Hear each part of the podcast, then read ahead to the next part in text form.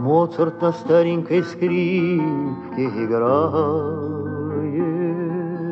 Моцарт играет, а скрипка поет. Моцарт отечество не выбирает, Просто играет всю жизнь напролет. Ах, ничего, что всегда, как известно, Наша судьба то гульба, то пальба. Не оставляйте стараний Маэстро, не убирайте ладони со лба, Не оставляйте стараний, маэстро, Не убирайте ладони со лба. Здравствуйте, вы слушаете подкаст «Новой газеты. Настоящее прошлое». У микрофона я, Олег Хлебников, гость нашей программы Игорь Леонидович Волгин, замечательный исследователь литературы, поэт, профессор МГУ, президент фонда Достоевского, что сегодня особенно важно, поскольку нынче год Достоевского, его юбилей, и вот нынче снова будет конгресс, да, посвященный... Нет, уже прошел у нас. А, уже прошел, да? В мае, да. А, вот я упустил. Ну и еще важный момент. Игорь Леонидович Переделкинский житель, один из арендаторов вот этих мастерских творческих. Ну и что вот еще для нас э, важно, поскольку у нас подкаст «Настоящее прошлое», так вот, он еще и ведущий руководитель литобъединения, самого, как вот я недавно узнал, старейшего литобъединения не только в России, а, кажется, чуть ли не в мире, да?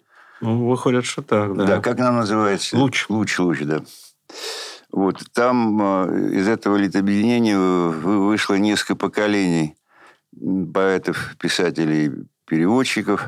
Вот э, немного хотелось бы, чтобы вы э, рассказали про вот эту лид-студию, это литобъединение. Ну, вообще-то столько лет студии не живут. 52 года. Это вот. Да. Но я-то когда пришел, к, к, к, вот когда я создавал это литобъединение, я думал, что ну год-два. Год-два при университете все-таки. Там традиция хорошая была. Там был Старшинов Николай в свое время. Там Антокольский вел, мой учитель в свое время. Ну вот так получилось, что уже пять десятилетий мы занимаемся. И действительно, это были звездные часы, 70-е годы, звездные часы студии, когда там были такие замечательные у нас авторы, поэты, тогда еще совсем молодые, как Женя Витковский, гениальный переводчик. Первое, это первое поколение студии. Это Алеша Цветков, Бахыт Кинджеев, покойный Саша Сапровский, Геннадий Красников, ну, кто там еще? Потом уже другое поколение. Это да, Евгений Бунимович, Инна Кабыш, Э, Елена Исаева, ну, могу перечислять очень долго. Да. Вот. Э, из последующих поколений Маша Ватутина, э, Анна Аркатова. Ну, я всех не упомню. Вот. Но это было время такое, когда студия была как бы таким центром духовной жизни. У нас как бы не было ни цензуры, ну, Бахыт даже пишет в своих воспоминаниях о студии, что как бы не, не, не было советской власти, потому что мы там совершенно свободно общались. Ну, в рамках, конечно, эстетики, но тем не менее там шел разговор о главном все эти годы. И сейчас, конечно, другой состав. Сейчас вот нет таких звездных. Ну, потому что и поэзия сейчас где-то стала маргинальной. Я имею в виду по общественному не по содержанию, а по, да, да, по... По, общественному резонансу. Она стала маргинальной, она не в центре. Эти 60-е годы, 70-е, все шло через стихи, через все общественные страсти в России шли через стихи. Вот феномен Э, Евтушенко там, или Вознесенского, он объясним не только их высокими заслугами поэтическими, да, хотя не безусловно, а резонансным эффектом. Они как бы отражали то, что происходит в стране. Выражали, в общем, то, что в принципе, должно обсуждаться в парламенте. Конечно. Там... Так в России литература заменяет парламент. Все. Да. И, и до советской власти, и после она заменяла парламент. Нет, в какой-то степени. Все страсти шли через... Жур... Скажи мне, какой журнал ты читаешь? Я скажу, кто ты. Это было ну, да. и до 17 -го года, или и Новый после. Мир, или, Новый мир или, или Октябрь, октябрь да, а да. потом, там, допустим, наш современник. Наш или, современник, да, или Москва или, там, или, или, или да, да, да. Это да. были, э, конечно. Я, кстати, был редким автором э, кто печатался, и Твардовский печатал, и Кочетов в октябре. Э, получилось ну, так. прям двуруш. А, нет, а дело в том, что я человек наивный. Я когда уезжал, значит, в, в первую свою поездку вот с агитбригадой филфака, я ехал, э, я был историком, к ним примкнул, как Шипилов, примкнул к филфаку, и мы ездили в Братск, э, значит, ну, там стихи читали, там концерты были. И я разнес по редакциям, и в «Новый мир» отнес стихи, и в «Октябрь». И меня «Октябрь» раньше просто напечатал. Не, совершенно не различаю их тогда еще в свои 20 лет. Ну, понятно. И потом, да. когда, значит, вышло, я пришел в «Новый мир», э, будучи совершенно уверен, что «Новый мир» после этого тут же напечатает. И мне Караганова сказала, Софья Караганова, так постукивая по журналу, говорит, ну что вы, как, вы же уже э, определились. И потом, через несколько лет, меня Твардовский все-таки напечатал. И Володя Соколов мне говорил, ну что мы с тобой два таких э, автора в стране, которые печатают и «Октябрь», и «Новый мир». Вот, ну, такие, но это редкость, конечно, была большая. Значит, вот с таким эпиграфом стихотворения. Пермь, бывший город Молотов, ныне снова Пермь. Из энциклопедии. Там будет упомянута газета «Гудок». Это железнодорожная газета. По-моему, до сих пор она выходит. Там мой отец был военным корреспондентом. «Я родился в городе Перми. Я Перми не помню, черт возьми. Железнодорожная больница, родовспомогательная часть. Бытие пока еще мне снится, от небытия не отлучась. Год военный, голый, откровенный, Жизнь и смерть, глядящие в упор, Подразумевают неотменный, Выносимый ими приговор. Враг стоит от Волги до Ла-Манша, И отца дорога далека, Чем утешит мама, дебютантша, Военкора с корочкой гудка. Эвакуации заброшен, На брюхатый танками Урал, Я на свет являюсь недоношен, Немцам насмех, черт бы их побрал. Я на свет являюсь безымянной, Осененный смертную пургой, Не особо в общем и желанной, но хранимой тайной рукой. В городе, где все мне незнакомо, где забит балетными отель, названным по имени наркома, как противотанковый коктейль. И у края жизни непочатой выживаю с прочими детьми. Я москвич под бомбами зачатой и рожденный в городе Перми, где блаженно сплю, один из судей той страны, не сдавшейся в бою, чьи фронты из всех своих орудий мне играют баюшки-бою. Да, и вот э, еще я знаю, что вы много лет стихов не писали, да, вот описали историческую прозу и литературоведческую, да, вот э, а Вы знаете, да, вот я всегда говорю, еще раз повторю, что поэзия не прощает измен, даже с Достоевским, в принципе. И, конечно, когда я с головой ушел вот в исследование Достоевского, начиная с дневника писателя, о котором не было вообще ни одной работы в мире, когда я начинал, я шел, то это целиком поглотило, и мне казалось тогда, может быть, неосновательно, что я как э, автор реализуюсь скорее вот в этих исторических изысканиях. Тем более я шел по целине. В основном мои книжки о Достоевском – это э, там на две трети это новый материал ну, архивный, там какие-то повороты, и новая версия его «Братьев Карамазовых», продолжение, новая версия его «Смерти», например, там совершенно. И, и это с головой поглотило. Может быть, это было, я вам скажу, даже, знаете, как уход от главного, может быть, такой бессознательный, потому что поэзия требует всего человека, и, может быть, это было опасение, что поэзия поглотит всего, как бы говорится, с потрохами, не знаю, как сейчас об этом сказать, но это было это в 70-е годы, начались в 80-е. Я стал писать историческую прозу. Вот. А потом как-то так получилось, что невольно уже в более чем зрелом возрасте я вернулся к стихам. И я помню, как мне ночью позвонил Евтушенко из Америки, сказал какие-то добрые слова. Вот в книжке они приводятся, в моей книжке последней. Да, вот только что да. вышла, только что вышла книга толстая, красиво изданная «Homo poeticus» стихи и о стихах. Да. Заголовок. Это вот я там собрал стихи, там есть раздел стихи э, прошлого века, это 20 век, и стихи этого века, то есть стихи, написанные уже после 10 года. После 2010 довольно много я стал писать, и они, конечно, сильно отличаются от того, что было, хотя я не отказываюсь ни от одной строчки, написанной тогда, в раннем возрасте. Но вот здесь стихи последних лет и старые, и плюс здесь еще статьи о, о поэтах. Здесь большие работы о, скажем, о Заболоцком, об Агрицком, есть статьи о Слуцком, о Винокурове, с которым я дружил. последние годы его. Вот. Ну и других поэтов. Ваншенкине, военном поколении. Вот. И здесь, значит, и о моих студийцах тоже здесь какие-то заметки есть. То есть, как бы вот такая универсальная книга, включающая ну, разные жанры, что ли. И стихи, и, и э, литературическую прозу, и рецензия какие-то. Вот так она вышла, сложилась естественным образом, органично. Не знаю, как читатель воспримет. Единственное у меня недовольство такое, что ли, что очень дорогая книжка. Она все-таки стоит, мне так говорили, 1200-1300 рублей в магазинах. Но любители поэзии нормальные не имеют таких больших денег. Э, поэзия должна быть дешевой, по, по доступной. Ну, ну, как это было, вот, между прочим, при советской власти, эта книжка-то... У меня есть строчка. Моя первая книжка стоила 12 копеек, а последняя тянет, наверное, на тысячу. Понимаете, вот чистая правда. 12 копеек у меня. У меня вышло вот до э, три книги стихов, до перерыва большого. Но там каждая книжка стоила 12-15 копеек. Я уже не помню, сколько. Вот, народ покупал. И тиражи были другие. Тиражи были другие. Да конечно. Но это вот все это как бы веяние ну, времени. Но, понимаете, ведь Россия без поэзии – это другая страна. Вот попробуйте из биографии России изъять Пушкина там, и, и вообще без литературы, там, Толстого, э, там, Тютчева, Достоевского. Это будет история другой страны, совершенно другой страны. Ну, это Мандельштам, по-моему, писал, да, что необходимость поэзии для сохранения вида – вида. А более того, есть у Бродского в Нобелевской речи есть поразительная фраза. Он говорит, что поэзия – наша видовая цель. Видовая цель, цель вида. Это что, значит, в будущем все станут членами Союза писателей? Довольно страшная картина. Конечно, Нет, Бродский... Все будут в Фейсбуке публиковать свои любую, стихи. Любую да, чушь, Ну, как сейчас стихи, стихиру, стихиру. Да, Нет, да. конечно.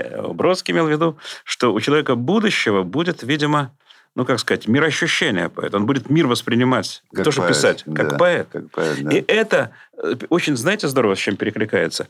Гоголь написал в 1934 году, еще при жизни Пушкина. Он написал, что Пушкин – это русский человек, в полном его развитии, каким он явится через, через 200, 200 лет. лет. Да, это да, при... да. Вот сроки близятся, между прочим, уже, уже осталось всего ничего. Но, к несчастью, это пророчество не сбывается. То есть, ну, это, это, это мысль Бродского вообще. То есть, Гоголь и Бродский здесь очень подходят друг к другу близко. Вот еще я хочу посвященное Евтушенко, памяти Евтушенко, памяти Ее. Мы, конечно, в этом не повинны. Просто в мае, в некое число, ровно на твои сороковины, всю столицу снегом занесло. Как неузаконенные ГОСТом, ангелы, бегущие от стуж, Закружились хлопья над погостом, Чтоб принять еще одну из душ. Может, в рай блаженные внидут, Протрубят архангелы отбой, Только снеги белые все идут, Как и было сказано тобой. И навек твои смежая веки Над страной, неведающий нек, Идут припозднившиеся снеги, Словно первый, самый чистый снег.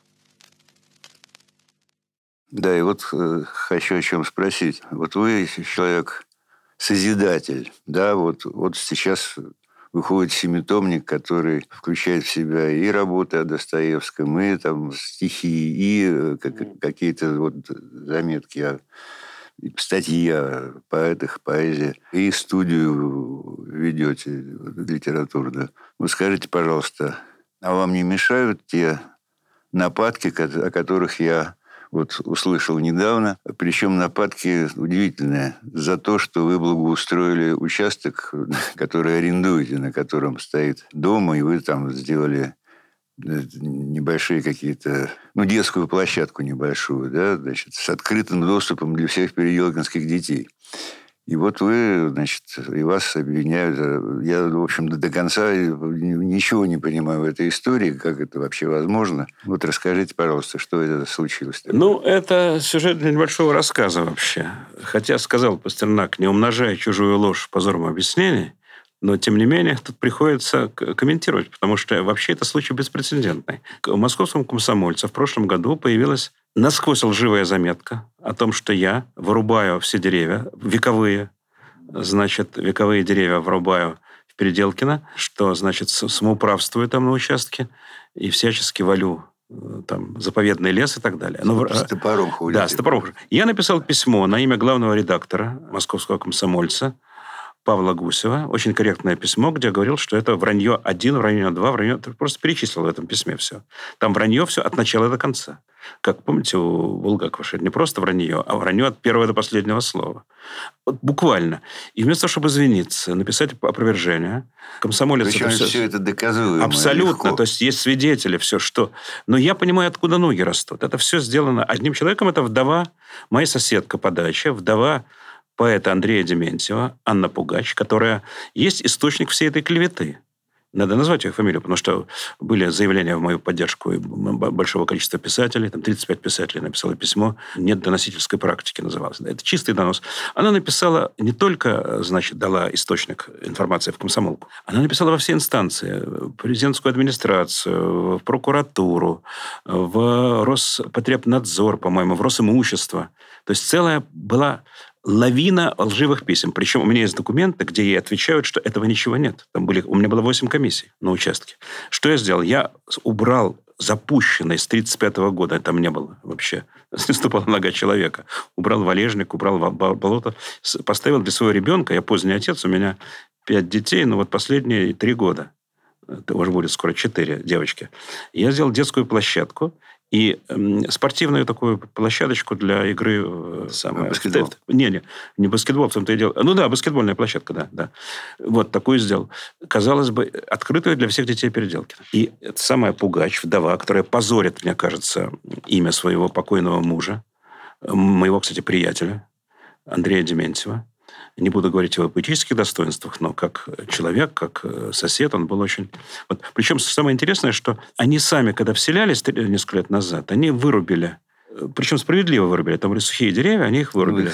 Ну, сухие, да, сушняк. Сейчас совершенно... вообще да. мертвый лес. Вот, они вырубили. И сейчас они приписывают мне, не они, а она, конечно, конкретно, не, не, она пишет в Мосгордуму, она пишет во все инстанции. Это удивительное, уникальное явление. Такого я просто не стал никогда. Я год занимаюсь вот этими делами. Значит, у меня же был... два процесса. У меня идет да. два процесса. Один процесс мой против московского комсомольца, э, чтобы они дали опровержение. Причем не скрою, что суд, он находится на территории, где помещается московский комсомолец, это их юрисдикция. Суд я не побоюсь этого слова, совершенно ангажированный. Было пять уже заседаний. Судья не спрашивает ни одного аргумента, чтобы они привели в доказательство того, что написано в «Комсомольце». А по закону они должны это делать. По закону. Они... Ну, то есть, ни, та, ни та, одного. Та же ситуация, что со многими нашими другими процессами. Да, да, да. Да, очень похоже. Очень похоже. Ничего. Ничего не происходит. Пять заседаний, и суд ангажирован, конечно. Конечно, он.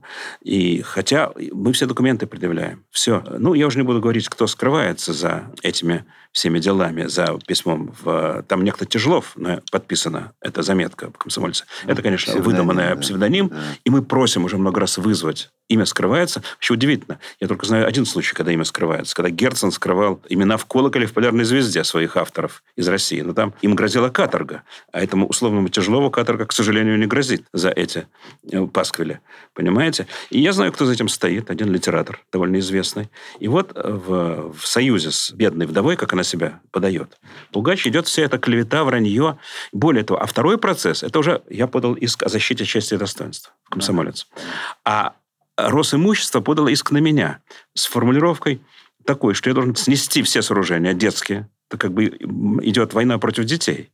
Снести этот, значит, детский городок и площадку, там беседку, все это снести и привести в участок в первоначальное состояние. Первоначально это дикого хаоса. Ну, это очень смешно. Заболоченный. Там все было... Да. Я же вывез там 20 машин этих самых валежников. Да, я, между прочим, видел Да вы видели, да, вы знаете. До, да. до площадки да. детской. Более того, когда на суд пришли свидетели, э, которые хотели все это как бы объяснить, то судья допустил из шести свидетелей только двух и не допу... экспертов не допустил. И мне жалко, что я в свои вообще годы уже, не, не, не молодые давно, не молодые, накануне там юбилея своего, мне приходится год заниматься вот этой глупостью, которая отнимает и творческие силы, и душевные, к сожалению.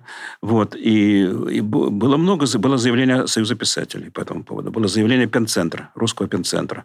Было заявление 35 деятелей культуры. Там был Водолазкин подписал, и Городницкий. То есть имена лучшие вообще, как бы цвет нашей литературы. Ничего, это все как бы пролетает мимо. И там действует... Это звонковое право, потому что Телефонное просто... право. Телефонное да. право. Там Да. кто-то позвонил по, по наущению э, Анны Пугач, кто-то позвонил в Росимущество, как я понимаю. И все это закрутилось. Они, они, кстати, сами... Вот у меня сегодня был очередной там представитель Росимущества. Он говорит, да, говорит, прекрасно у вас все. Замечательная, э, замечательная площадка. Дети радуются.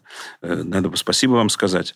Они все понимают в территориальном управлении Росимущества. Но поскольку был я могу только догадываться, откуда звонок был сверху, то все подают под козырек и исполняют волю вот этого человека, который не в курсе, не знает, что там происходит. Понимаете? Вот. И было много запросов э, в Росимущество. В общем, совершенно маразматическое требование привести в прежнее состояние. Вот. И, все, и один человек является источником этой лжи и клеветы. Но я думаю, надо начинать процесс о клевете, потому что это настолько очевидно. Вот у меня все документы есть, а ответы ей у меня есть из прокуратуры, там это всюду, что этого ничего нет. Это не значит, все это вранье. Ну вот так. Я вот должен извиниться, что я вынужден наших слушателей вводить в эти домашние обстоятельства, но это имеет, мне кажется, значение и общественное, потому что у нас в Переделкино много безобразий, которые Росимущество не замечает. Например, стоят огромные дома на миллионы, миллионы, миллионы рублей, построенная без всяких разрешений, без всяких рекомендаций. И Росимущество это совершенно не волнует. А вот моя детская площадка, мой, мой, мой, там, небольшая, вызывает такие страсти. Ну, звонковое дело, понятно. Понятно. Потом там же в переделке много не писателей, э, Большое количество. да, которые, значит, непонятно, как там оказались, и Да. почему стали арендаторами, причем аренда у них там 99-летняя. Там, ну, Да, 40, на, на 49 лет, да, 49 да, да, да, да, да. Да, это тоже есть. Вообще там надо порядок наводить. Но, слава богу, сейчас начались какие-то движения. Там э, отремонтировали Дом творчества, благоустройство там идет вот в в Доме творчества. Открыли сквер Пастернака. Пастернака, да, да. это все очень э, такие явления э, благодатные, я бы сказал. Причем э, на том месте, где э, строили какой-то гигантский дом, и потом только увидели, что он стоит на плавунах. Мгм. Вот. А, и сделали Да, сквер. это был, был, я его называл памятник дикому капитализму, Ага. вот этот дом. Его, значит, снесли и разбили. Этот Чубайс молодец, значит, разбили Ну да. э, сквер Пастернака, там вот уже можно на скамеечке Да, посидеть. там очень цивилизованно, да, да, да, да. да. Вот. И надеюсь, там появится со временем и памятник Пастернаку. Это Конечно. было бы очень уместно. Да. Ну вот памятник Андрею Дементьеву только что открыли в Твери. Да, это несопоставимо. Да, да. Ну вот да, я надеюсь, что а, откроют, может быть, Пастернаку, да. Вот. Да, вот вы, кстати, да, вот памятник Дементьеву, а там памятника Слуцкому нет. Да нет памятника ни Слуцкому, ни Межерову, Самойлову, ни Левитанскому, ни Самойлову. То есть да. вот ни Винокур, вот цвет нашей поэзии, э, это блистательное военное поколение, и памятников нет. Нет, к сожалению. Вот. Но это тоже все, как бы, знаете, как бы отметка времени. Время такое. У времени свои герои. Вот. Но я думаю, что в конце концов, знаете, вот как бы все время судит. Время судит, время показывает, кто есть кто. Вот. Но, Ну, конечно... между прочим, э, прошу, прошу прощения, что Да. я перебиваю, все-таки вот этот сквер Пастернака, дом-музей Пастернака стоит на улице Павленко. Ну, улица Павленко, да. Кому придет в голову сейчас перечитать э, Павленко. этого Петра Павленко, четырежды лауреата Сталинской Прям- премии? А знаете, это все равно, если бы, скажем, музей Пушкина был на улице Булгарина. Да, да, да, Примерно да. то же самое. Ну, что Да. Павленко был доносчиком, Да, на да, да. Мандельштама Мандельштама, доносил. да, да. Да, но э, вот я, кстати, когда зашел разговор о том, что, может быть, переименовать это в аллею Пастернака, мне многие лу- лучшие жители Пере- Переделкина, Мгм. я имею в виду, как писатели, сказали примерно одну фразу, что нет, пусть это так и останется. Вот это историческая, да. так сказать, правда, Ага. и, и не надо.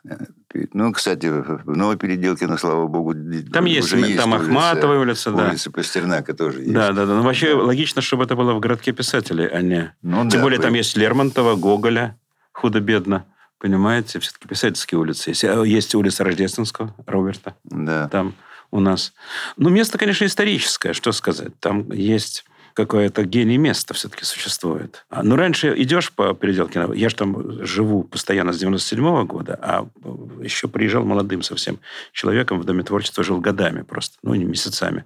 И идешь там, здрасте, Валентин Петрович Катаев. Катаев, Здрасте, да. там Я тоже Каверин застал, идет. Да. застал. А сейчас идешь, там неизвестно, кто чего, вообще народу нет. Ну вот сейчас какой-то оживляж пошел, да. Пошел оживляж, там проходят поэтические вечера в Доме творчества, какие-то встречи, что-то происходит. Я даже думаю, может быть, туда свою студию перенести, чтобы там были занятия вот в этом намоленном месте. Да, это, как по-моему, очень правильно. Да. Вот сейчас, конечно, трудно, потому что все на, на дистанции. Я вот и лекции читаю в университете по Зуму, и занятия студийные, и в Лит-институте семинар веду по Зуму. Это, конечно, очень ну, что ли, э, ощущение говорения в пустоту часто бывает, когда не видишь собеседника, не видишь глаза в глаза. Вот. Ну, это уже при, при, прижилось так, да. Ну, вот уже все и студенты соскучились по живому общению. Вот мне дипломники ко мне приехали, я с ними... У меня, кстати, есть сейчас... Вот я руковожу большим проектом научным по Достоевскому. Сейчас он завершается, трехлетний проект. И я туда включил студентов, молодых, 20-летних ребят совсем. И они пошли в архив, вот если говорить о юбилейном годе, они пошли в архив военно-исторический и нашли поразительные документы по, а, значит, каторге. Достоевского. Неизвестно. Казалось бы, все, все открыто, все уже опубликовано, уже диссертации каждый год защищаются. Уже ничего неизвестного нет. Они пошли в военно-исторический архив по каторге, по персоналиям, упомянутым записках из «Мертвого дома», нашли 20-летние ребята, вот школа. Они сейчас все у меня защитились и приехали в Переделкино, мы как раз отмечали, вот что они так блистательно. Я их даже пригласил, там, одного из них, к свою программу. У меня идет уже 10 лет программа по телевидению «Игра в бисер». Да, вот еще одно, одну вашу ипостась забыл. забыл да, назвать, ну, да. самое сейчас главное, потому что каждую неделю выходит по программе. Уже почти 250-260 раз программ было. Вот. Но это, но, что интересно, это по текстам. Мы берем книгу, Никакого визуального ряда нет, только мы сидим, беседуем. Чистая беседа, без всяких дополнительных вот этих заворожительных средств. Э, русская классика и зарубежная классика. И вот как раз я даже одного студента моего пригласил, вот по запискам из «Мертвого дома» мы делали программу, он совсем молодой студент. Делаем такого рода передачи. И вот я повторю, что все-таки есть еще неразведанные какие-то вещи. То есть э, есть... Есть недопонятые. Недопо... Это само, не, да. Да, вот иногда очень поверхностные какие-то да. суждения. И... Репутации меняются. Репутации меняются. Что я, интересно, я думал, что ну, такая программа будет, ну, год, может быть, два. Тем а не уже... менее, сколько, 10 лет вот будет в сентябре, 10 лет, и очень хорошие идут же все время отзывы какие-то, я же читаю, и в Фейсбуке, и приходят на культуру. Вот. Э, хотя, казалось бы, она не, не изобразительная. То есть мы сидим, разговариваем, все. Это чистый-чистый интеллект. Вот сидят там четыре человека у меня, гости, и идет разговор, причем мы сделали по ее поэзию, все взяли, от Пушкина до наших дней. Причем вот уже два года, как мы делаем с живыми писателями. Классики. Кто? Ну, был Евтушенко первый. Мы с ним сделали при жизни. А потом уже стали делать с такими... Ну, вот сделали с Водолазкиным программу, с Городницким, с кем еще из э, таких? С Кушнером сделали программу, тоже вот живой классик. И очень хорошо это воспринимается. Да. И, собственно, кроме вашей программы ничего такого я... Ну, сейчас какие-то появились, но они такие тусовочные, там, с э, какими-то ток-шоу. Там. Я вот никогда не называю нашу программу ток-шоу. Интеллектуальная программа, да. Но она одна такая вот, обсуждение только текста одного, книги какой-то. Вот. Это пока такая одна. Вот. Ну, правда, сейчас еще показали, вот у меня фильм сейчас вышел. Не вышел, это в фильм четвертого года. Сейчас его выпустили. 12 э, серий у меня «Жизнь и смерть Достоевского». И, видимо, в связи с юбилеем, юбилеем пустили этот старый фильм. Он во многом еще такой наивный, но вдруг неожиданно очень много хороших отзывов пошло. И за границей, и здесь. Вот по культуре он шел три недели, по четыре серии. Вот. Четвертый год – это все-таки тоже срок. Народ смотрит. Соскучились по запаху мозгов, я бы сказал. Ну, да, да. Грубо. Да, да. Вот. Ну, страна все-таки такая, понимаете, если все это изъять, то, я повторяю, это будет другая страна. Конечно, ну, известно, что все-таки Россия была всегда литературоцентричной. Да, да. Но вот сейчас это уходит, как вы думаете? Надолго уходит? Вы знаете, это уходит, и я думаю, это еще будет довольно долго. Но будет какая-то точка, наверняка, когда этот, эта тенденция будет переломлена, потому что захочет ли Россия становиться другой страной? Вот не знаю. Потому что, ну хорошо, вот несколько поколений, сейчас два-три поколения потеряно в том плане, что вот смотрите, вот как мы узнавали друг друга. По цитате. Называешь какую-то строчку из стихов, и, и, все, и все воспринимают как нормально. Как нормально. Сейчас говоришь какой-то... Был общий контекст, Ну да, ну, который сейчас ну, ну даже моя, моя ну, скажем, самое примитивное, моя милиция меня бережет, Маяковский. Но все, все знали, откуда, что, чего. Там, или я достаю широких штанин дубликатом бесценного груза. Ну, там, или мы говорили, э, поедем в реторту неона.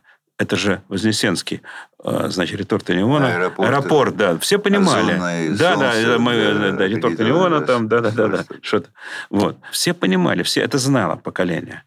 Сейчас говорят, что когда школьники читают «Ямщик сидит на облучке» в, э, в, Тулупе в тулупе в красном кушачке, то да. школьник понимает только одно слово «сидит». Остальные, значит, не понимают, о чем речь идет. Понимаете? Вот. Это, конечно, страшно, потому что это потеря культурной памяти. И я думаю, что без возвращения к этому, ну, нет будущего. Потому что цифровизация цифровизация, но запах мозгов, как вы сказали, действительно должен присутствовать. Иначе это будет другая страна уже без памяти, без, э, без всего. Ну, и известная фраза, что литература – это лучшая история. Да, То да, да. есть, не, не зная литературу, действительно, историю не- не- не- невозможно знать. Ну, вот мы знаем войну 12 года по, э, не столько по историческим источникам, хотя это тоже важно, сколько Сколько по, по войне война и мир, война да. и мир. А я спрашиваю студентов своих, уже когда они ничего не знают, чтобы им подсказать. Я им говорю, скажите, в каком году была война 1812 года? И они впадают в некоторую задумчивость. Кто написал этом, да. плана Сагинского? Да? Да, да, да, да, вот буквально это, это- это так, так примерно, понимаете. Вот.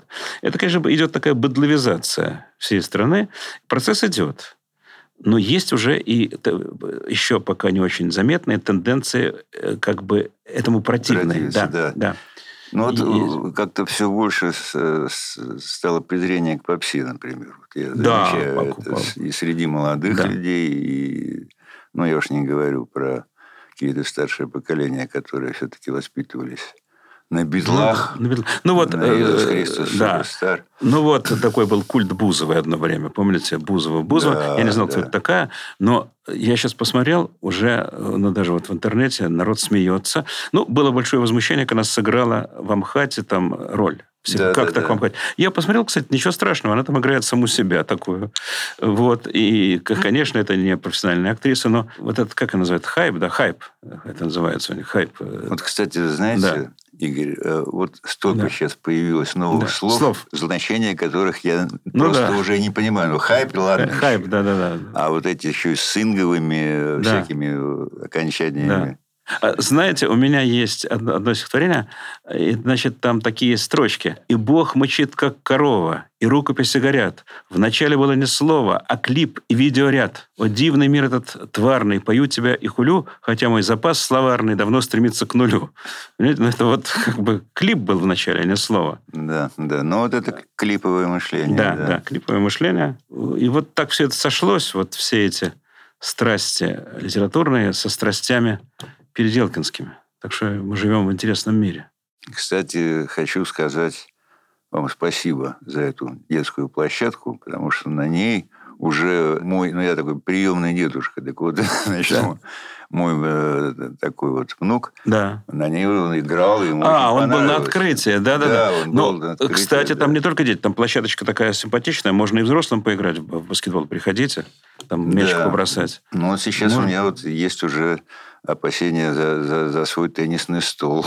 Может, Ну, его да, тоже надо да, сносить. да, да, да, да. Уже там боишься дерево посадить, потому что скажут, что надо согласовать с Росимуществом. Причем Росимущество, оно же э, сколько лет, я даже не знал его существования. Они вдруг возбудились. Почему? Что, вот поразительно, что один человек, один человек может вызвать такое, такой тектонический сдвиг в суде. То есть как бы вот эти толчки подземные, вызванные одним человеком. Я понимаю, был бы коллектив какой-то обижен там, или э, какая-то там, я не знаю, ну, корпорация какая-то. Один человек, э, причем э, т- и все строится на лжи на чистые. Вот это поразительно. И никто ничего не, не может сделать, потому что вот как бы, ну как, ну я говорю, что человек позорит имя поэта мужа своего. Ну, так вот пока длится. Я- Но я думаю, что это рано или поздно все-таки, как говорится, правда восторжествует, мне кажется, и справедливость. Да, я вам этого желаю. Поздравляю вас с выходом новой книги. Спасибо.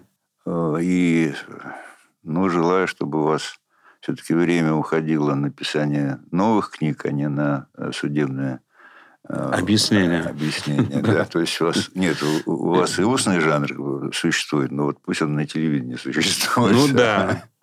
Да, спасибо.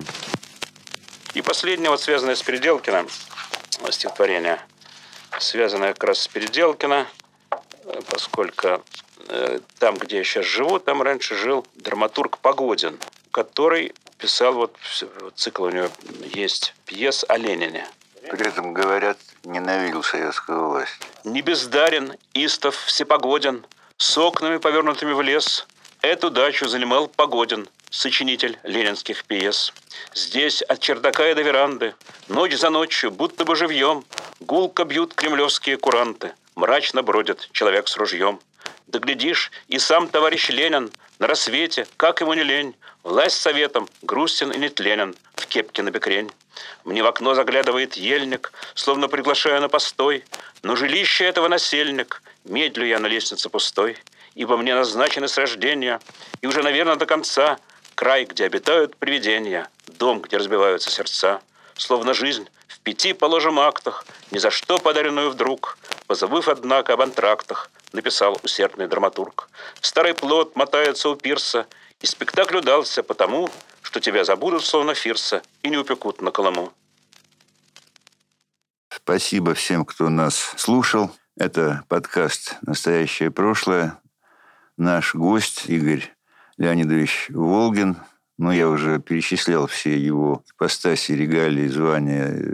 Не все. Вот, но э, это действительно сейчас один из э, самых интересных, например, мне э, поэтов вот этого поколения. Ну, все-таки вы, наверное, к шестидесятникам относитесь. Ну, нас называют младшие, младшие, потому что они все-таки да. постарше ребята ну, да, все были. Да, да. Вот. Э, но, во всяком случае, вот из этих молодых шестидесятников один из самых интересных сейчас авторов. Ну вот спасибо ему, что он пришел сегодня на нашу программу. Здоровья всем. До свидания. До свидания. Сидя на красивом холме, Я часто вижу сны, и вот что кажется мне — что дело не в деньгах и не в количестве женщин, И не в старом фольклоре, и не в новой волне, Но мы идем вслепую в странных местах. И все, что есть у нас, это радость и страх. Страх, что мы хуже, чем можем, и радость того, что все в надежных руках — и в каждом сне я никак не могу отказаться и куда-то бегу, но когда я проснусь, я надеюсь, ты будешь со мной.